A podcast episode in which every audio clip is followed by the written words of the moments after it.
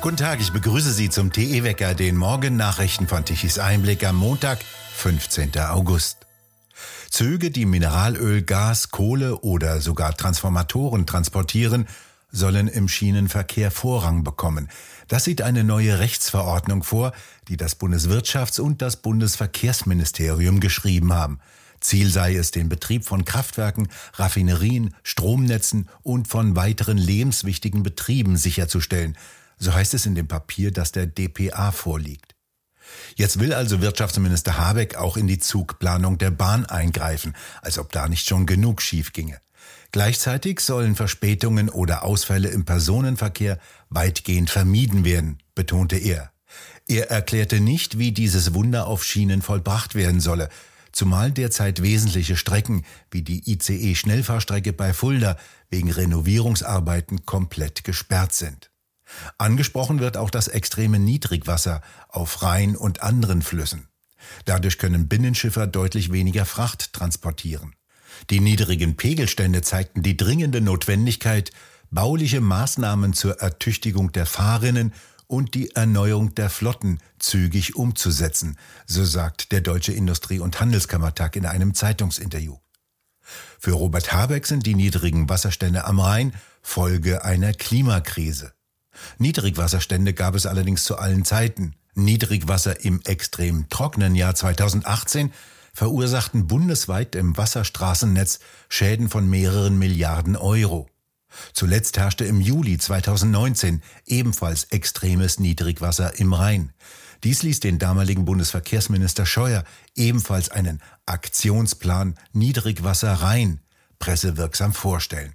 Der sollte ebenfalls zeitnah auf den Weg gebracht werden, wie es immer wieder heißt. Passiert ist nichts. Schon seit Jahren soll der Rhein an neuralgischen Ecken zwischen Wiesbaden und St. Goa von derzeit 1,90 Meter Wassertiefe auf durchgängig 2,10 Meter vertieft werden. Es fehlt an Ingenieuren, die die Arbeiten planen können. Auch das ist seit Jahren bekannt. Passiert ist nichts. Wie es weitergeht mit dem so wichtigen Ausbau der Bundeswasserstraßen, steht in den Sternen. Gerade hat die Bundesregierung auf eine kleine Anfrage der AfD-Bundestagsfraktion geantwortet, dass seit 2019 bis heute lediglich vier Baumaßnahmen des Bedarfsplans Bundeswasserstraßen abgeschlossen worden seien. Als Begründung für den Stillstand beim Ausbau hieß es von Seiten der Regierung, dass für den Ausbau ein Mehrbedarf an Finanzmitteln von rund 500 Millionen Euro notwendig sei. Der Angriffskrieg Russlands auf die Ukraine musste herhalten, dafür, dass nichts vorangeht, ebenso wie steigende Energiekosten und Transportkosten. So seien belastbare Aussagen zu Projektlaufzeiten nicht möglich, heißt es in der Antwort auf die Anfrage. Im Klartext, Berlin weiß nicht, wie es weitergeht. Dennoch solle die Transportkapazität der Flüsse erhöht werden. Die Kohlekraftwerke, die wieder angeworfen werden sollen, benötigen schließlich Nachschub, wie früher vor der Energiewende. Die Vorschläge des Staatssekretärs im Bundeswirtschaftsministerium Patrick Greichen an die Industrie, sich auf die Energieknappheit im Winter mit Notstromaggregaten vorzubereiten, hält der renommierte Energieexperte Professor Harald Schwarz von der Brandenburgischen Technischen Universität für völlig unrealistisch. Die von Industrieunternehmen benötigten hohen Energiemengen ließen sich auch nicht durch Lkw große Aggregate erzeugen. Zudem erwartet Professor Schwarz im Gespräch mit dem Monatsmagazin Tichys Einblick, dass das Hochfahren des deutschen Netzes nach einem Blackout sehr schwer werde, sollten auch die letzten Atomkraftwerke abgeschaltet werden. Ein Recht auf Rausch fordern die Berliner Grünen. Auch harte Drogen wie Kokain, Ecstasy und Amphetamine sollen in der Bundeshauptstadt straffrei bleiben. Das haben die Berliner Grünen zum Tag der sogenannten Hanfparade am vergangenen Samstag in Berlin gefordert. Danach soll auch der Besitz kleinerer Mengen von Kokain oder Ecstasy in Berlin straffrei bleiben. Strafverfahren sollen daher eingestellt werden. Außerdem soll die Polizei nicht mehr ermitteln, wenn Cannabismengen unter 15 Gramm gefunden werden. Der Joint im Park soll schon jetzt nicht mehr von der Polizei verfolgt werden. Vor allem soll das Cannabis auch nicht mehr beschlagnahmt werden. Der Berliner CDU-Politiker Frank Balzer wirft den Grünen Lobbyarbeit für Dealer und der organisierten Kriminalität vor.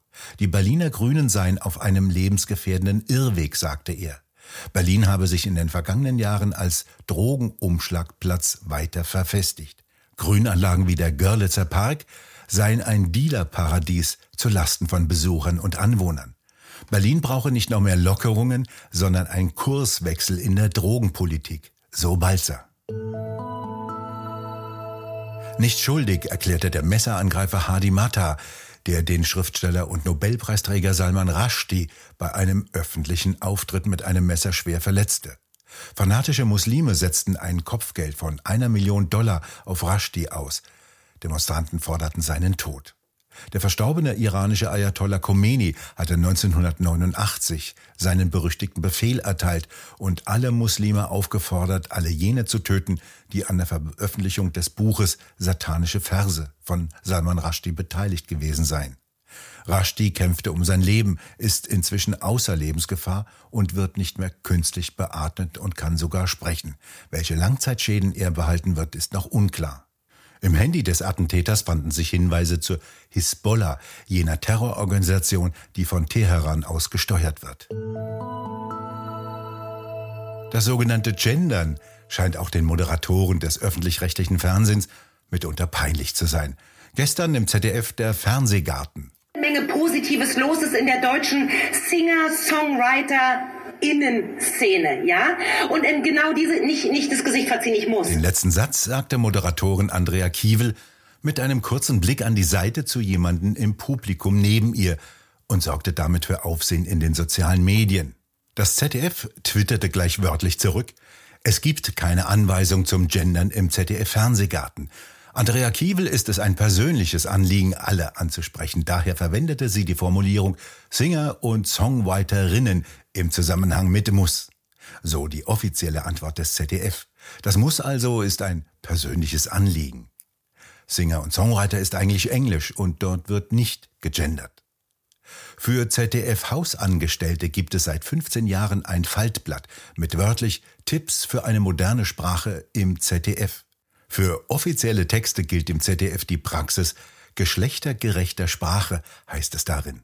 Geschlechtergerechte Sprache sei abwechslungsreich, behaupten die Sprachexperten des zweiten deutschen Fernsehens.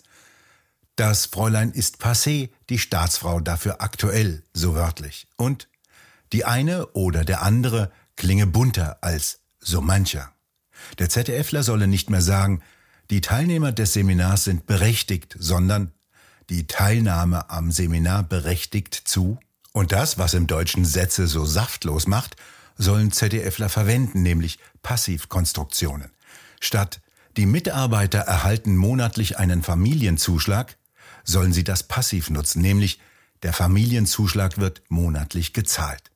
Statt die Teilnehmer finden es die Sprachkünstlerinnen fair zu sagen, die Teilnehmenden. Der ZDFler solle zum Adjektiv greifen, heißt es wörtlich. Hieß es bisher Hilfe eines Arztes, so soll es jetzt heißen ärztliche Hilfe.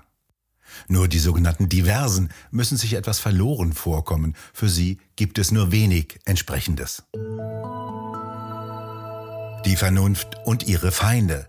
So heißt das neue Buch von Thilo Sarrazin. Er behandelt darin Irrtümer und Illusionen ideologischen Denkens. Thilo Sarrazin mit einem Auszug aus seinem neuen Buch. Die große Kulturleistung der modernen westlichen demokratisch verfassten Gesellschaft besteht darin, dass sie die Sinnfrage da quasi privatisiert hat. Das ist der tiefere Sinn der in allen demokratischen Gesellschaften der verfassungsrechtlich garantierten Religionsfreiheit. Nach dem westlichen Ordnungsmodell sollen sich Staat und Gesellschaft grundsätzlich auf das Organisatorische beschränken. Ihren Lebenssinn müssen sich die Bürger selber suchen, den können sie nicht von der Gesellschaft erwarten. Dieses Gedankenmodell ist bestechend einfach und der Kern des gesellschaftlichen, der Freiheitsversprechens der westlichen Demokratie. Darin liegt aber auch ihre der Achillesferse, denn das westliche Gedankenmodell kommt an seine Grenzen, wenn die Bürger ihre Sinnsuche auf die Organisation der Gesellschaft projizieren. Soweit Thilo Sarrazin aus seinem neuen Buch die Vernunft und ihre Feinde. Sie können es ab sofort hier bei uns auf der Webseite im Shop vorbestellen unter tichiseinblick.shop. Es bleibt im Wesentlichen weiterhin heiß, doch die trockene Hitze ist vorbei. Die Strömung aus dem Osten mit trockener und heißer Westlandsluft hat sich umgestellt auf eine Südwestwetterlage. Von Südwesten bringt ein leichtes Tief feuchtere und schwülwarme Luft mit. Im Norden und Nordosten kann es ebenso wie im Südwesten am Nachmittag und am Abend lokal zu Niederschlägen kommen. Die Temperaturen bleiben bei etwa 30 Grad, allerdings in deutlich feuchterer Luft als in den vergangenen Tagen, das macht es etwas unangenehmer. Am Dienstag wieder etwas trockener und weiterhin Temperaturen um die 30 Grad. Im Laufe der Woche wird sich die Schauerneigung verstärken, sagen die Wettermodelle voraus.